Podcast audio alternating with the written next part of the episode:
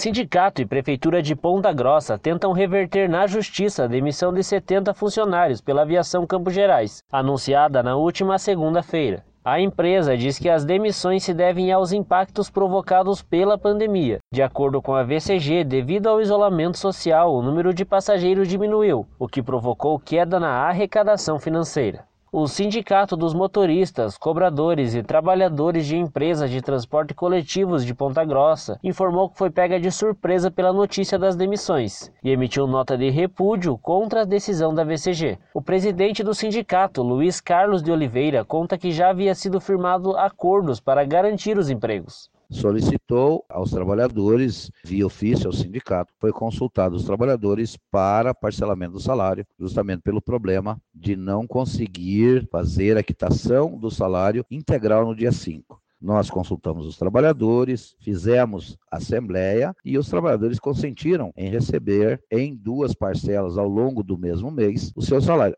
Isso era para manter os empregos. O grande problema é que em um período de pandemia, isso fica muito complicado. Para tentar reverter o problema, o sindicato deve entrar na justiça para que a aviação recontrate todos os funcionários demitidos. Solicitamos uma liminar para a Justiça do Trabalho, ação protocolada já, e estamos aguardando o resultado, porque não podemos compactuar com demissões neste período.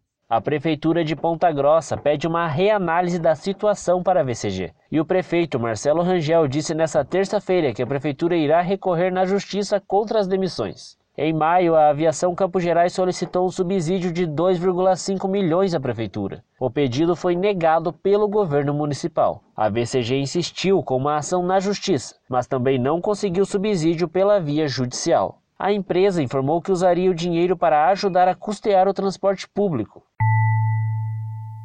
De acordo com o boletim da Secretaria Municipal de Saúde, em Ponta Grossa foram confirmados 75 novos casos de Covid-19, totalizando 2.349 infectados e 28 mortes desde o início da pandemia. A ocupação de leitos do UTI Covid do Hospital Universitário de Ponta Grossa é de 96%, com apenas um leito disponível. De acordo com a Secretaria de Saúde, foram registrados mais 1.275 casos e 42 mortes, totalizando 106.379 casos e 2.733 mortes no estado.